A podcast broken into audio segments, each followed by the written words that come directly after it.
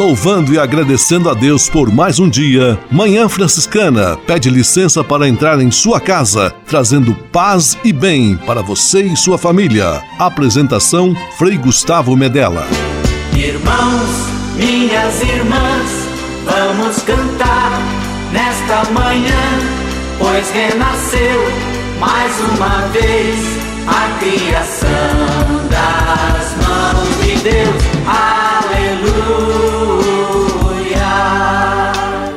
Paz e bem, manhã franciscana amanhecendo em seu rádio neste domingo, 19 de junho de 2022. Mês de junho, mês bonito, mês das festas, mês das tradições, mês de grandes santos, São Pedro, Santo Antônio e São João. Com eles e com você, Manhã Franciscana está no ar com São Francisco e toda a família franciscana. Rezemos juntos a belíssima oração de São Francisco, a oração pela paz.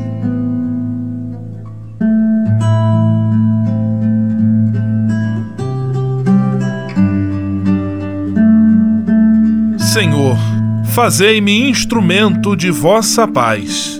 Onde houver ódio, que eu leve o amor. Onde houver ofensa, que eu leve o perdão. Onde houver discórdia, que eu leve a união. Onde houver dúvida, que eu leve a fé. Onde houver erro, que eu leve a verdade. Onde houver desespero, que eu leve a esperança. Onde houver tristeza, que eu leve alegria. Onde houver trevas, que eu leve a luz. Ó Mestre, fazei que eu procure mais consolar do que ser consolado. Compreender do que ser compreendido. Amar que ser amado pois é dando que se recebe. É perdoando que se é perdoado. E morrendo que se vive. Para a vida eterna. Amém.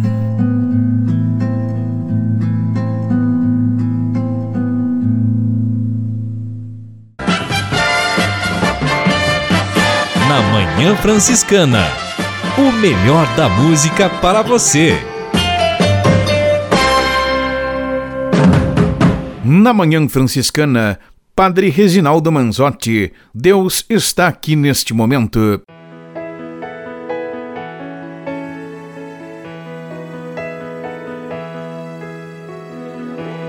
Esta música é para que você, nos momentos mais difíceis e nas noites traiçoeiras da vida, tenha certeza de que Deus é presença real.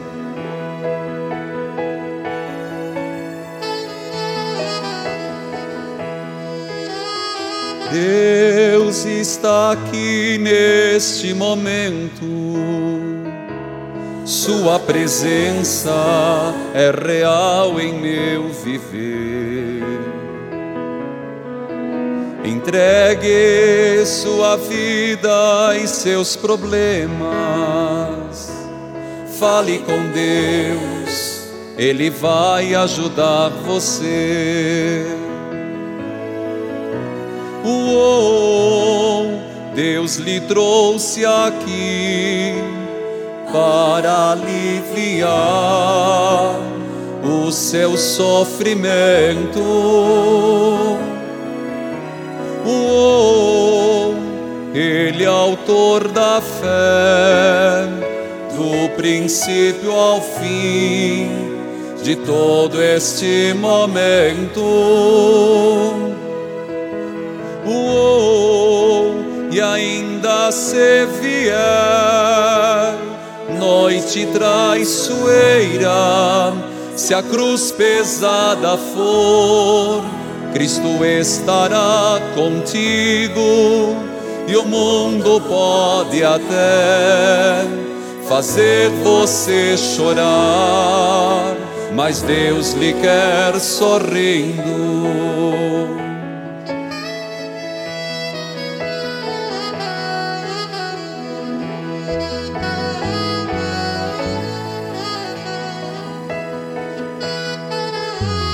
Sejam quais forem seus problemas,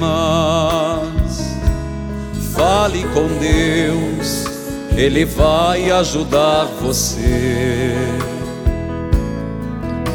Depois da dor vem sempre a alegria. Fale com Deus, Ele não deixará sofrer. Oh, Deus lhe trouxe aqui para aliviar o seu sofrimento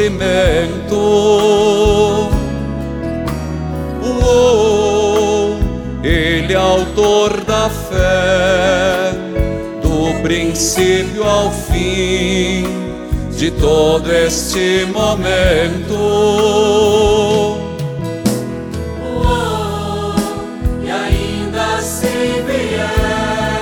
Noite traiçoeira, se a cruz pesada for, Cristo estará contigo. Estará e o mundo pode até fazer você chorar. Mas Deus me quer sorrindo. Cantemos juntos. Ainda se vier noite traiçoeira, noite traiçoeira se a cruz pesada for, cruz pesada for Cristo estará Cristo contigo. Estará e o mundo pode até fazer você chorar, mas tenha certeza. Mas Deus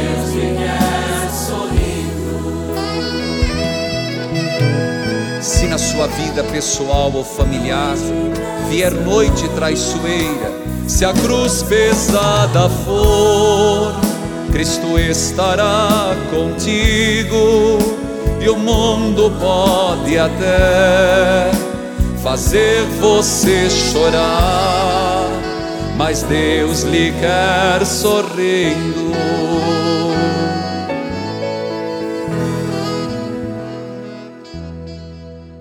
Manhã Franciscana e o Evangelho de Domingo.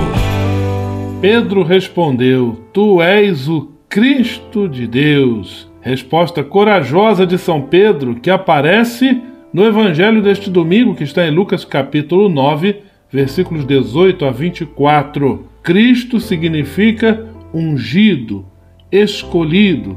E Pedro, nesta bela profissão de fé, reconhece em Jesus Cristo a figura do escolhido de Deus para nos trazer a salvação. Por isso, Pedro também foi confirmado na fé e apresentado por Cristo como o primeiro Papa, aquele que nos conduz, que nos orienta com sua fé e com seu testemunho corajoso. Viva São Pedro, viva este homem de Deus.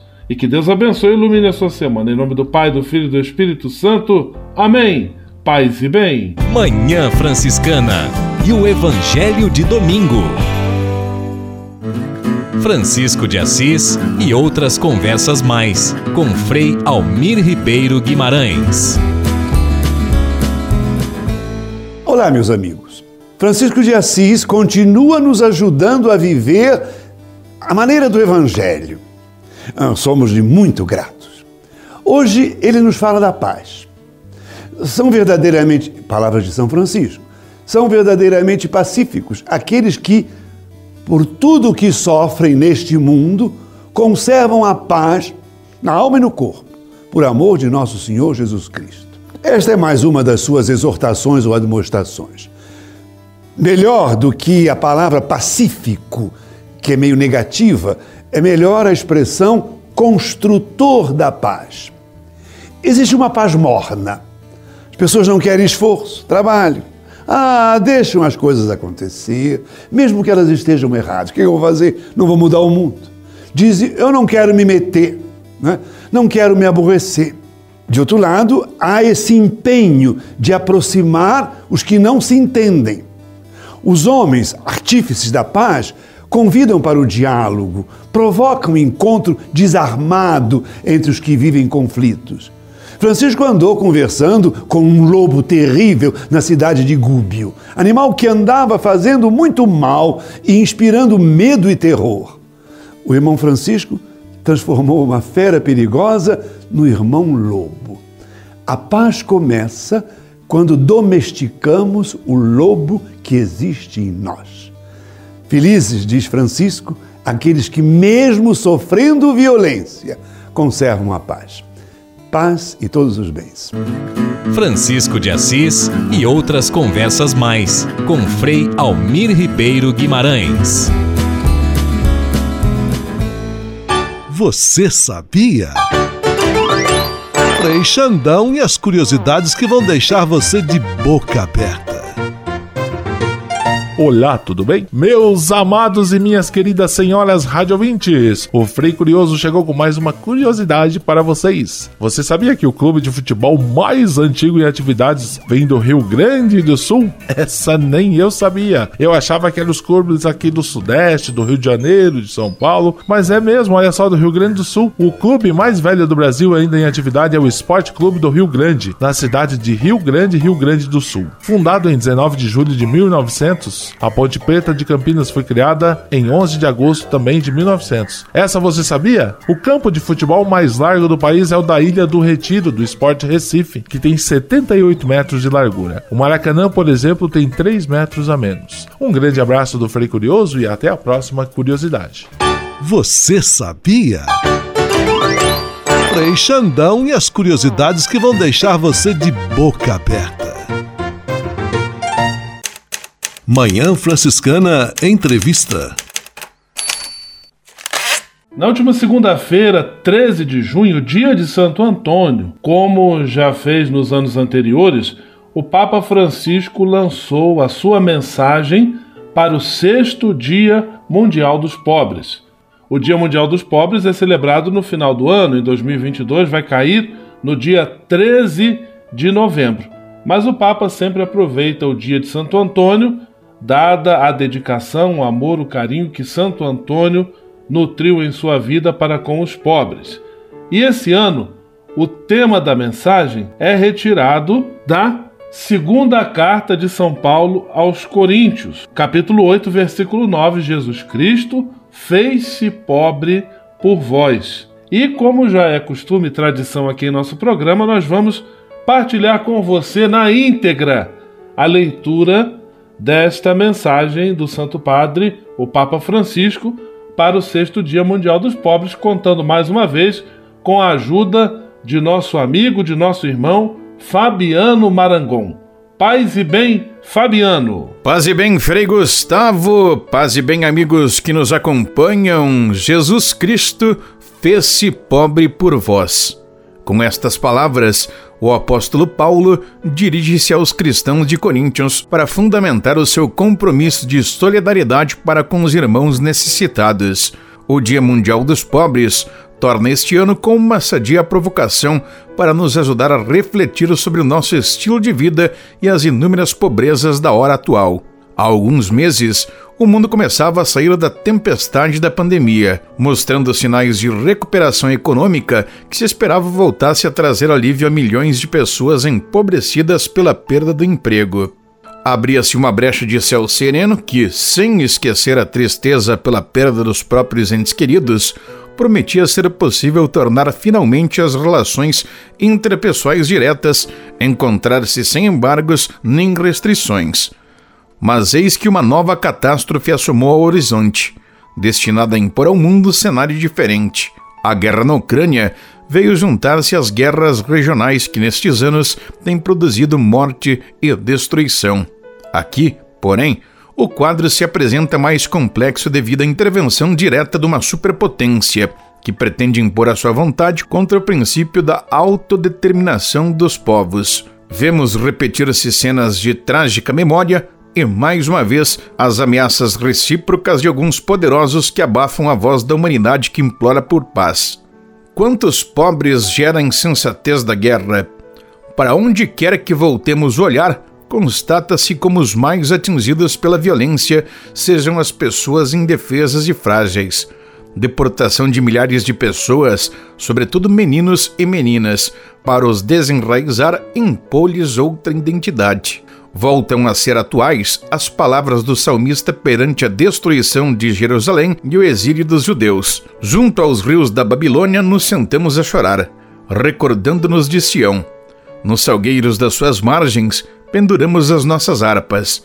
Os que nos levaram para ali cativos pediam-nos um cântico, e os nossos opressores uma canção de alegria. Como poderíamos nós cantar um cântico do Senhor estando numa terra estranha? Salmos 137, 1 a 4. Milhões de mulheres, crianças e idosos vêm-se constrangidos a desafiar o perigo das bombas para pôr a vida a salvo, procurando abrigo como refugiados em países vizinhos. Entretanto, aqueles que permanecem nas zonas de conflito têm de conviver diariamente com medo e a carência de comida, água, cuidados médicos e, sobretudo, com a falta de afeto familiar. Nesses momentos, a razão fica obscurecida e quem sofre as consequências é uma multidão de gente simples, que vem juntar-se ao número já elevado de pobres. Como dar uma resposta adequada que leve alívio e paz a tantas pessoas deixadas à mercê da incerteza e da precariedade? Você está ouvindo na voz do nosso amigo Fabiano Marangon a leitura da mensagem do Papa Francisco para o sexto Dia Mundial dos Pobres. E já que o Papa começa sua mensagem falando sobre o absurdo que é a guerra, enquanto nós refletimos nas palavras do Santo Padre, vamos ouvir Roberto Carlos. Todos estão surdos.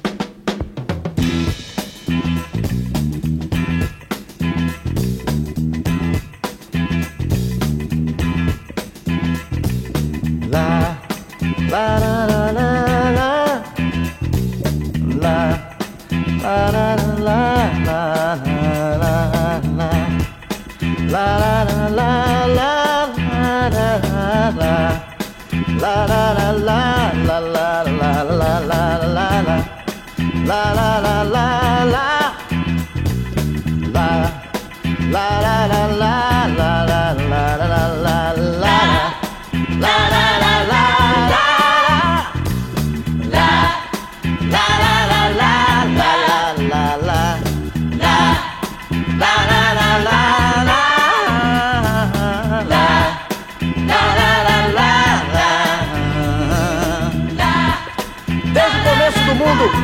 homem sonha com a paz. Ela está dentro dele mesmo. Ele tem a paz e não sabe. É só fechar os olhos e olhar para dentro de si mesmo.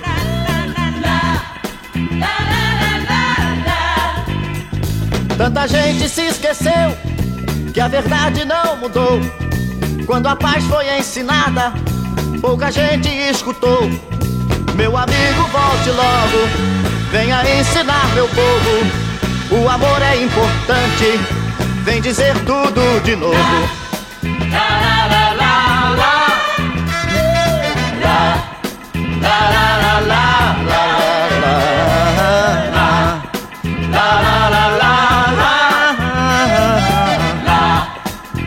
Outro dia um cabeludo falou: Não importam os motivos da guerra, a paz ainda é mais importante que eles. Essa frase vive nos cabelos encaracolados das cucas maravilhosas, mas se perdeu no labirinto dos pensamentos poluídos pela falta de amor. Muita gente não ouviu porque não quis ouvir. Eles estão surdos. Tanta gente se esqueceu que o amor só traz o bem, que a covardia é surda e só ouve o que convém. Mas meu amigo, volte logo, vem olhar pelo meu povo. O amor é importante, vem dizer tudo de novo. La, la, la,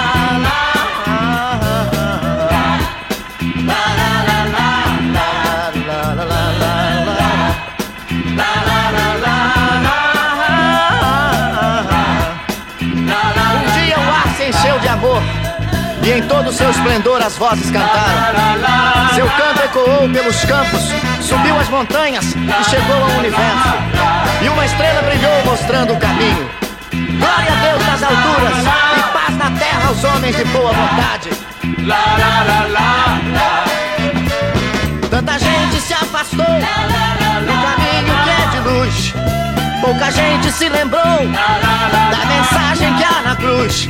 Meu amigo, volte logo, venha ensinar meu povo que o amor é importante. Vem dizer tudo de novo.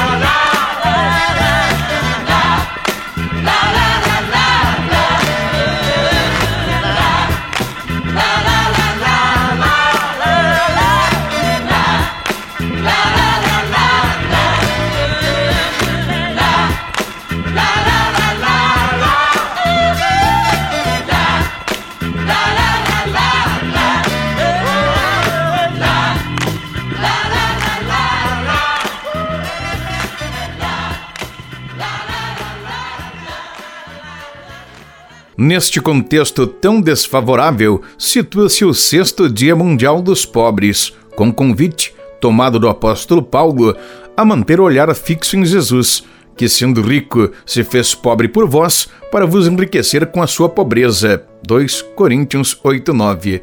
Na sua visita a Jerusalém, Paulo encontra Pedro, Tiago e João, que lhe tinham pedido para não esquecer os pobres. De fato, a comunidade de Jerusalém debatia-se com sérias dificuldades devido à carestia que assolara o país. O apóstolo preocupou-se imediatamente em organizar uma grande coleta a favor daqueles pobres. Os cristãos de Coríntio mostraram-se muito sensíveis e disponíveis. Por indicação de Paulo, em cada primeiro dia da semana, recolhiam quanto haviam conseguido poupar e todos foram muito generosos. Como se o tempo tivesse parado naquele momento, também nós, cada domingo, durante a celebração da Santa Missa, cumprimos o mesmo gesto, colocando em comum as nossas ofertas para que a comunidade possa prover as necessidades dos mais pobres. É um sinal que os cristãos sempre cumpriram com alegria e sentido de responsabilidade para que a nenhum irmão e irmã faltasse o necessário. Já o testemunhava no século II São Justino, que ao descrever ao imperador Antônio Pio a celebração dominical dos cristãos, escrevia: No dia do sol, como é chamado, reúnem-se no mesmo lugar os habitantes, quer das cidades, quer dos campos, e leem-se na medida em que o tempo permite, ora os comentários dos apóstolos, ora os escritos dos profetas. Seguidamente, a cada um dos presentes se distribui e faz participante dos dons sobre os quais foi pronunciada a ação de graças, e dos mesmos se envia aos ausentes por meio dos diáconos. Os que possuem bens em abundância dão livremente o que lhes parece bem, e o que se recolhe põe à sua disposição daquele que preside. Este socorre os órfãos e viúvas e os que, por motivo de doença ou qualquer outra razão, se encontram em necessidade, assim como os encarcerados e hóspedes que chegam de viagem. Numa palavra, ele toma sobre si o encargo de todos os necessitados. Primeira Apologia 67, 1 a 6. Voltando à comunidade de Coríntio, sucedeu que depois do entusiasmo inicial começou a esmorecer o empenho e a iniciativa proposta pelo apóstolo perdeu impulso. Este é o motivo que leva Paulo a escrever com grande paixão, relançando a coleta, para que, como fostes prontos no querer, também o cesais no executar, conforme as vossas possibilidades. 2 Coríntios 8:11 Neste momento, penso na disponibilidade que nos últimos anos moveu populações inteiras para abrir as portas a fim de acolher milhões de refugiados das guerras no Médio Oriente, na África Central e agora na Ucrânia. As famílias abriram suas casas para deixar entrar outras famílias, e as comunidades acolheram generosamente muitas mulheres e crianças para lhe proporcionar a devida dignidade. Mas quanto mais se alonga o conflito, tanto mais se agravam suas consequências. Os povos que acolhem têm cada vez mais dificuldade em dar continuidade à ajuda. As famílias e as comunidades começam a sentir o peso de uma situação que vai além da emergência.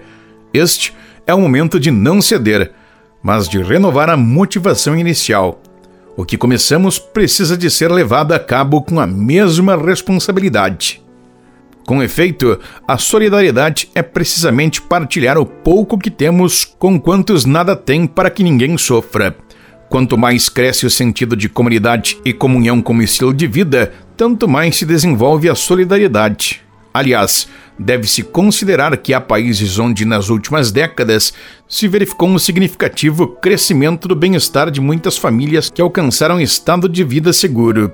Trata-se de um resumo positivo da iniciativa privada e de leis que sustentam o crescimento econômico, aliado a um incentivo concreto às políticas familiares e à responsabilidade social. Possa este patrimônio de segurança e estabilidade alcançado ser agora partilhado com quantos foram obrigados a deixar as suas casas e o seu país para se salvarem e sobreviverem. Como membros da sociedade civil, mantenhamos vivo o apelo aos valores da liberdade, responsabilidade, fraternidade e solidariedade e, como cristãos, encontremos sempre na caridade, na fé e na esperança o fundamento do nosso ser e da nossa atividade. Estamos ouvindo aqui em nosso programa a leitura da mensagem do Papa Francisco para o sexto Dia Mundial dos Pobres. Foi divulgada na última segunda-feira, dia 13 de junho, dia de Santo Antônio. O título esse ano, Jesus Cristo, fez-se pobre por vós. E para refletirmos um pouco sobre o espírito de partilha que animava a comunidade cristã nos seus primórdios e que deve também animar nossa comunidade hoje, vamos ouvir agora Os cristãos tinham tudo em comum. Os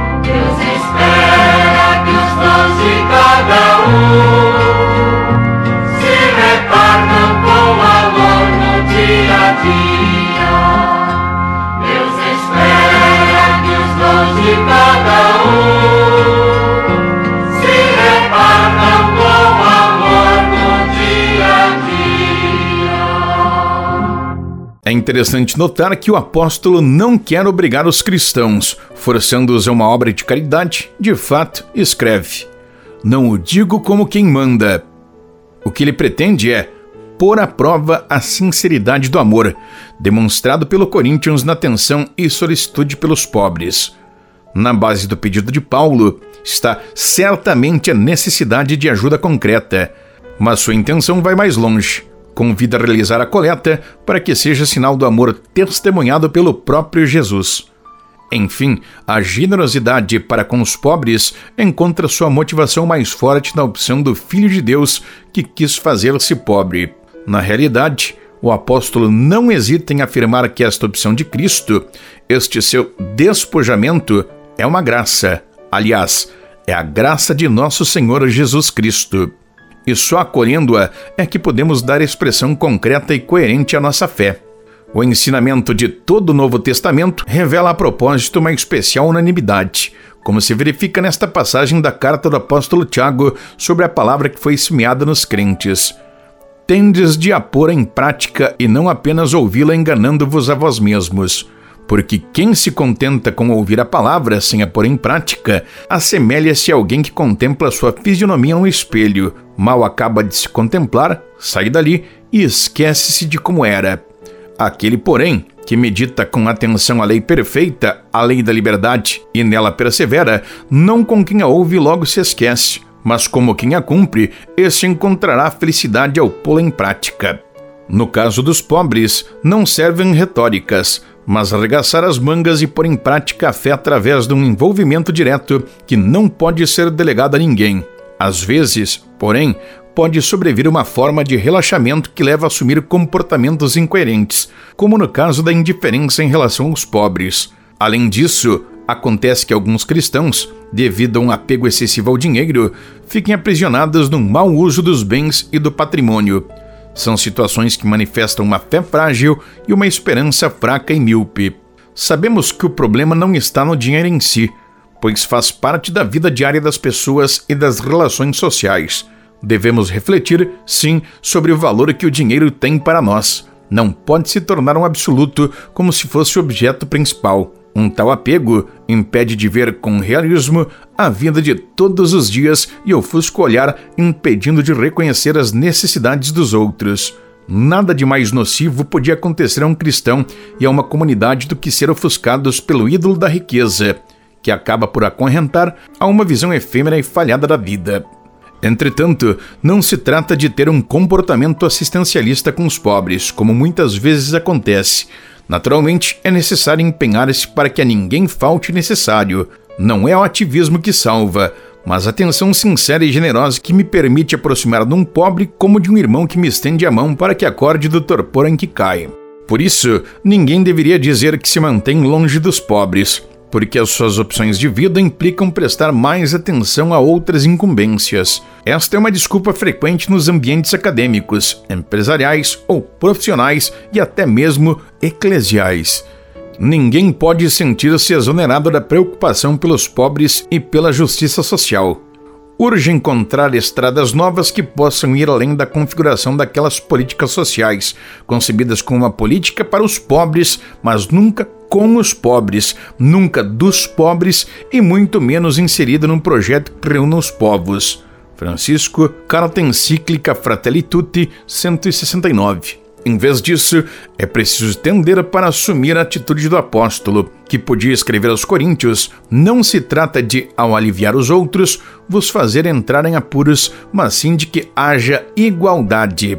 2 Coríntios 8,13 Estamos acompanhando a leitura da mensagem do Papa Francisco para o sexto Dia Mundial dos Pobres. E agora, enquanto refletimos sobre a importância de uma vida simples, de uma vida sóbria, vamos ouvir Pato Fu e Érica Machado cantando Simplicidade.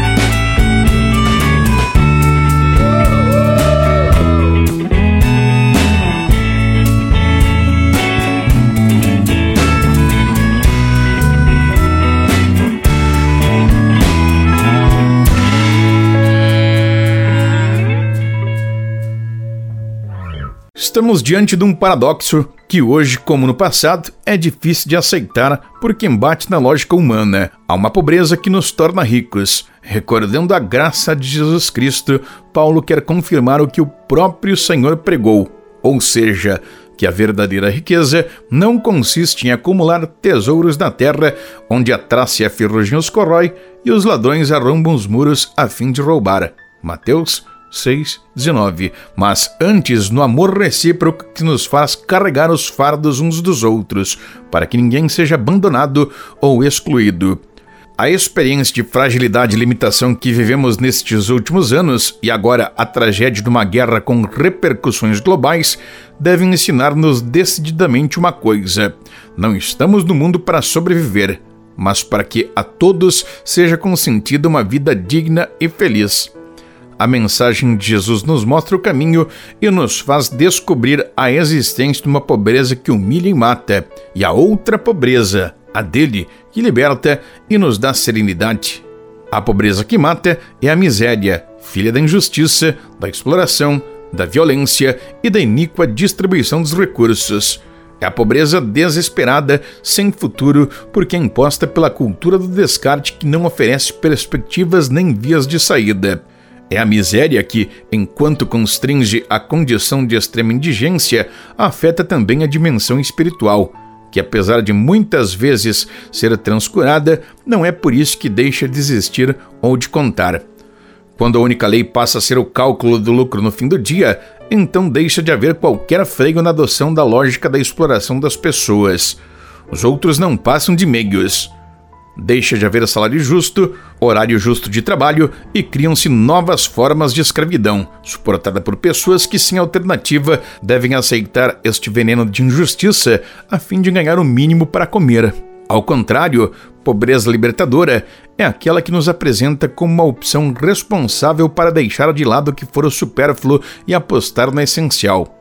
De fato, pode-se individuar facilmente o sentido da insatisfação que muitos experimentam, porque sentem que lhes falta algo de importante e andam à sua procura como extraviados sem rumo. Desejosos de encontrar o que possa saciar, precisam de ser encaminhados para os humildes, os frágeis, os pobres para compreenderem finalmente aquilo de que tinham verdadeiramente necessidade.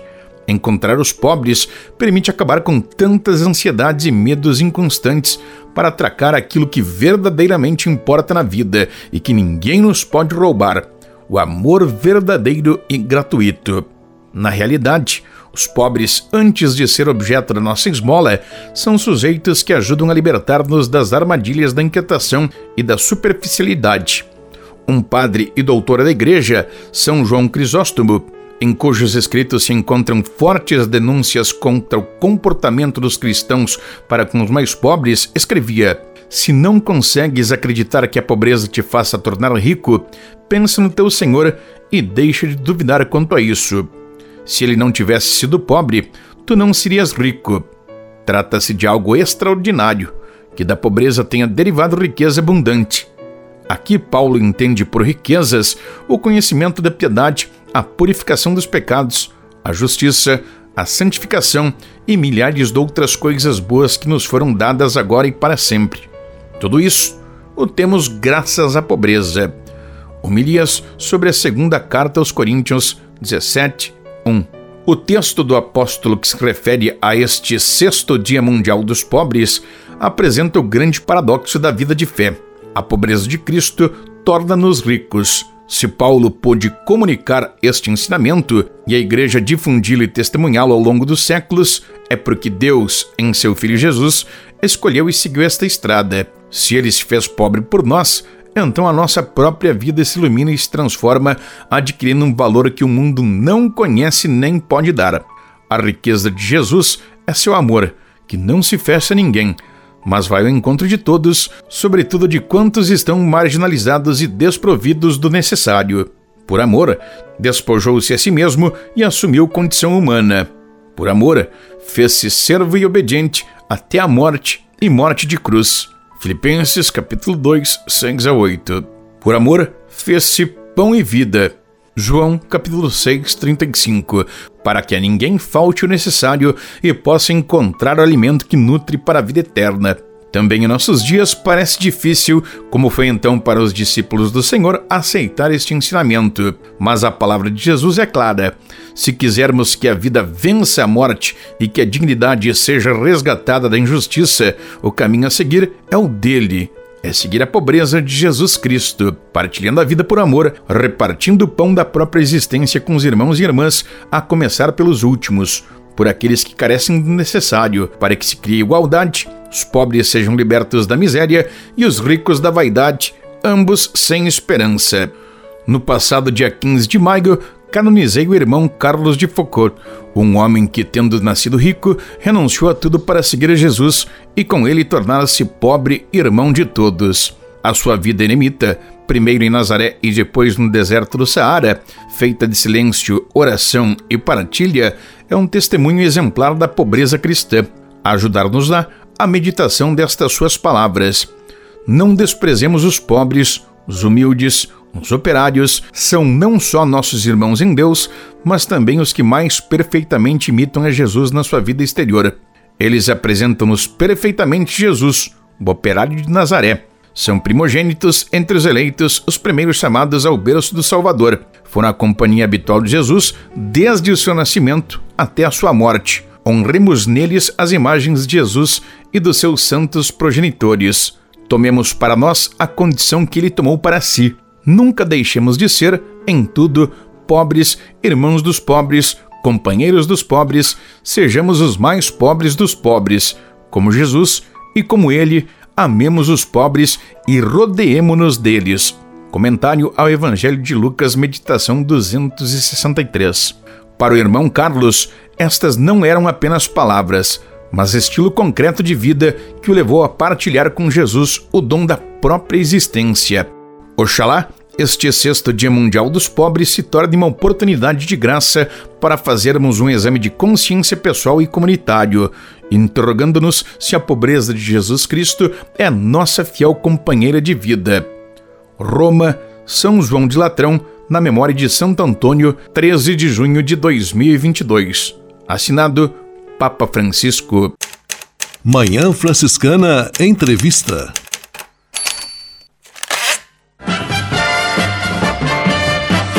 Na Manhã Franciscana.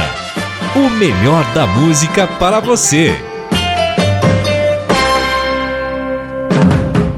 Na Manhã Franciscana, Padre Zezinho, tempo de ser esperança.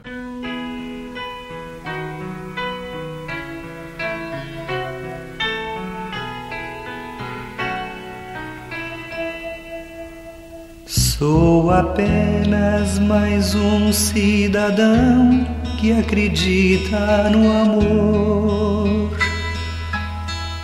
E quem crê, por favor, não disfarce a esperança que tem.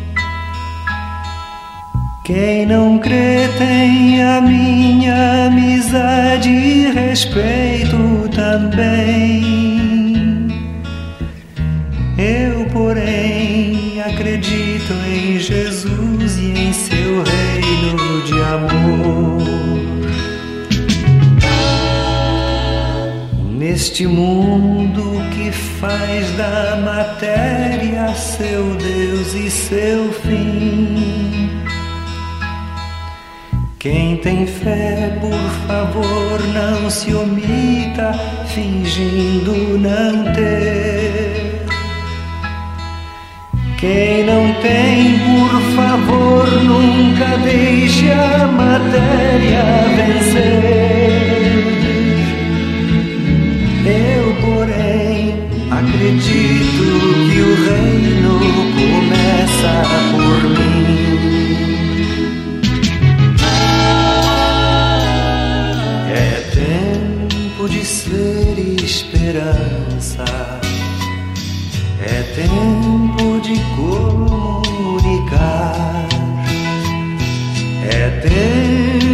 ser testemunhas de Deus neste mundo que não sabe amar.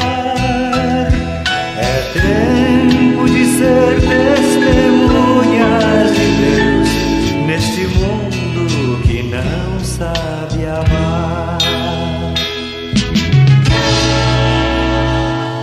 Quando eu vejo que existe no mundo falta de paz, os cristãos com vergonha de ser como Cristo pediu. Tanta gente buscando a verdade em caminhos sem Deus.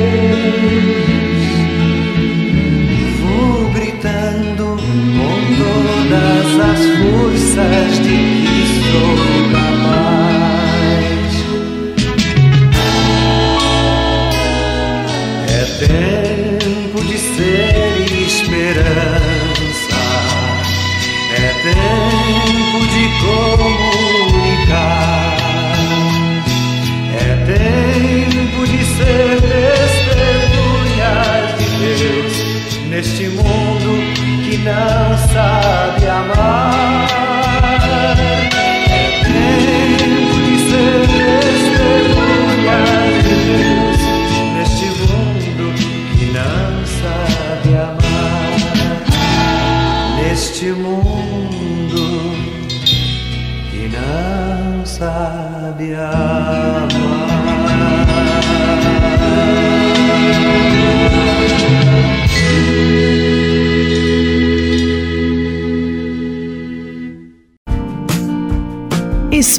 De Assis. Espiritualidade franciscana com Frei Vitório Mazuco. Minhas irmãs, devemos viver a partir da espiritualidade o sonho do reino. O que é reino? Reino é a transformação do mundo, a transformação do humano, a transformação de todas as experiências. E Jesus dizia: Olha, é chegada a hora e é agora, o reino do céu está próximo. Quem não se apresenta permanece fora. Portanto, nós temos que estar sempre a caminho de instaurar no mundo esse projeto, esse sonho de Jesus que é o reino. O reino é a mística da pregação de Jesus. O Evangelho, a Boa Nova, tem como finalidade instaurar nesse mundo um caminho de transformação, de mudança radical do humano. Por isso ele dizia: convertei-vos e mudai de mentalidade, porque o reino está próximo. Então, a conversão significa eu retorno ao caminho principal, eu retorno ao melhor de mim mesmo, eu retorno ao melhor da vida, porque conversão é mudança de mentalidade e mudança de lugar, fazer o convércio, mudar. Então a espiritualidade nos leva realmente a uma fantástica mudança, assim como o amor nos leva a uma fantástica mudança. Então, o caminho espiritual nos leva a uma fantástica mudança. Por isso que no início de toda a nossa reflexão, nós dizíamos que identidade é espiritualidade. Nós somos aquilo que ressoa na intimidade do nosso coração, que abraça um projeto sagrado para a vida. Então, espiritualidade é o projeto de existir espiritualmente. Eu não sou só carne. Eu não sou só matéria. Eu faço em mim esse encontro entre humano e divino, espírito e matéria, céu e terra. Paz e bem. Espírito de Assis. Espiritualidade franciscana com Frei Vitório Mazuco. A casa é nossa. Dicas de cuidado com o meio ambiente. Esse ano, todos nós sabemos, ano de eleições, então precisamos ter muito critério para escolher em quem vamos votar. E por isso também a nossa Conferência Nacional dos Bispos do Brasil tem promovido algumas orientações para o povo cristão católico, a fim de que nós possamos fazer um voto de qualidade, com critério, buscando de fato o melhor, o desenvolvimento do nosso país de acordo com os valores nos quais nós acreditamos. Por isso, vamos a alguns temas importantes sobre os quais nós devemos colocar atenção e procurar conhecer as propostas dos candidatos em relação aos seguintes temas. Vou começar com cinco temas hoje, semana que vem outros cinco, e assim vamos fazendo este caminho. Primeiro tema importante: como o nosso candidato entende a defesa dos direitos civis e das instituições democráticas. a democracia deve estar na base. Nada de autoritarismo, nada de burlar as leis e as instituições, mas democraticamente, respeitando a separação dos poderes, legislativo, executivo e judiciário, trabalhar pelo fortalecimento das instituições democráticas e a defesa dos direitos civis. Segundo ponto sobre o qual podemos prestar atenção o que o candidato pensa a respeito da definição de um plano para o Brasil sair da crise em que se encontra, uma crise generalizada, econômica, política, cultural e também social. Muita gente com fome, muita gente desempregada, educação e saúde com grandes dificuldades. O que, que o candidato propõe para o Brasil dar um passo e sair dessa crise? Em relação às políticas sociais, seria um terceiro tema importante para buscarmos conhecimento em relação ao que pensa o candidato em quem pensamos votar. De que maneira ele pode atender os idosos, as crianças abandonadas, aqueles que não têm recursos, a fim de que haja a inclusão e a economia possa se reaquecer. Política social deve ser ampliada e não diminuída ou restrita a poucos. Outro tema importante, quarto tema, sobre o qual é muito bom você procurar conhecer o pensamento e o que pretende o seu candidato, como ele pretende construir uma nova proposta de desenvolvimento para o Brasil com duas características fundamentais: seja sustentável e seja inclusivo, que considere os pobres e também a temática do cuidado com o meio ambiente. Caso o meio ambiente continue sendo destruído, como tem sido, a nossa vida vai estar ameaçada. E um quinto tema, semana que vem nós voltamos com outros cinco assuntos importantes para conhecermos em relação ao candidato em que pretendemos votar: o fortalecimento da cadeia produtiva com foco nos pequenos e médios negócios, agricultura familiar, pequenas e médias empresas, como o governo, como o candidato em quem nós pretendemos votar, observa é, estes compromissos. E aqui também um chamado de atenção importante: o voto não deve ter foco apenas naqueles que vão ocupar os cargos do Poder Executivo, vamos dizer, o presidente, governador, mas de maneira muitíssimo importante aqueles que vão também para o Legislativo. Escolher bem o voto para senador, deputado federal, deputado estadual. Essas foram cinco pautas importantes para um cristão católico é, abordar e procurar conhecer em relação ao candidato em quem pretende votar. Semana que vem, outros cinco temas importantes e fundamentais. A casa é nossa. Dicas de cuidado com o meio ambiente.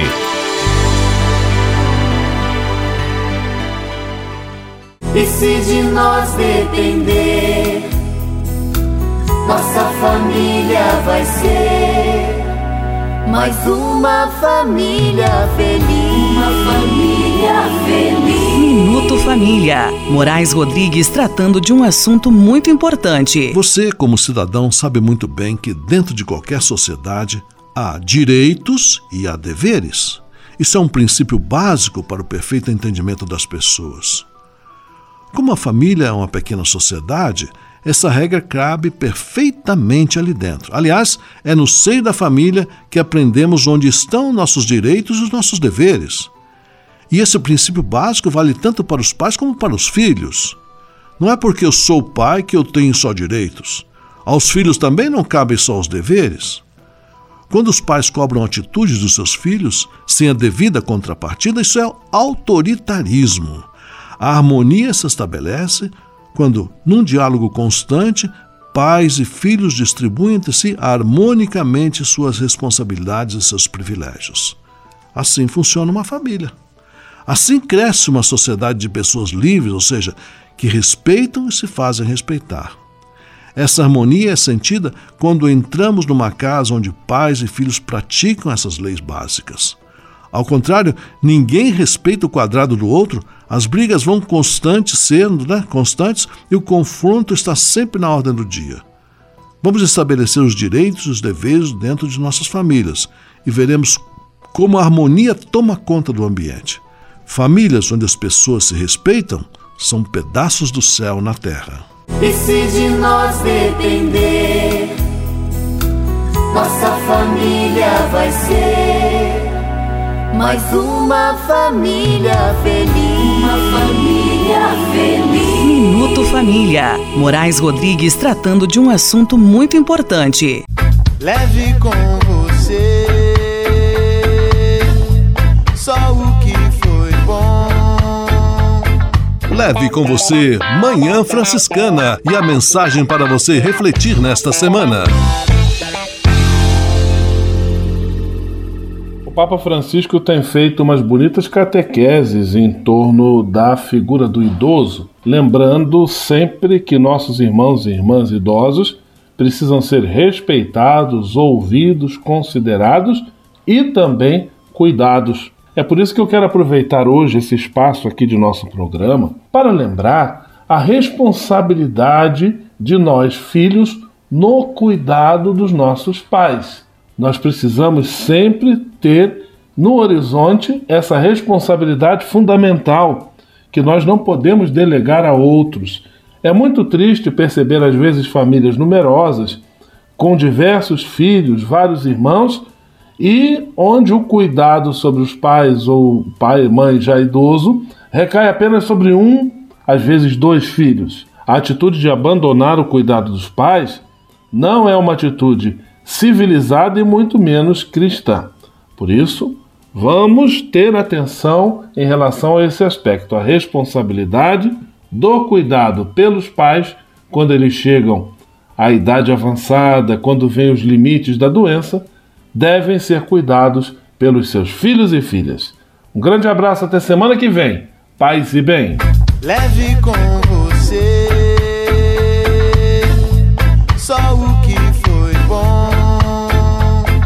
Leve com você Manhã Franciscana e a mensagem para você refletir nesta semana.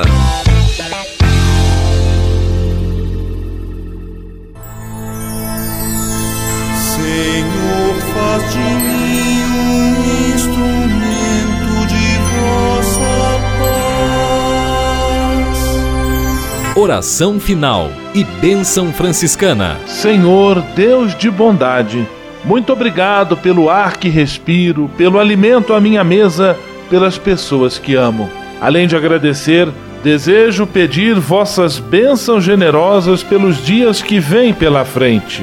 Abençoai e protegei os doentes, os desempregados, e não deixeis faltar pão na mesa de nenhum de vossos filhos e filhas. Habitai sempre meu coração e tornai-me solidário com meus irmãos e irmãs, especialmente aqueles que vêm ao meu encontro necessitados de auxílio e proteção.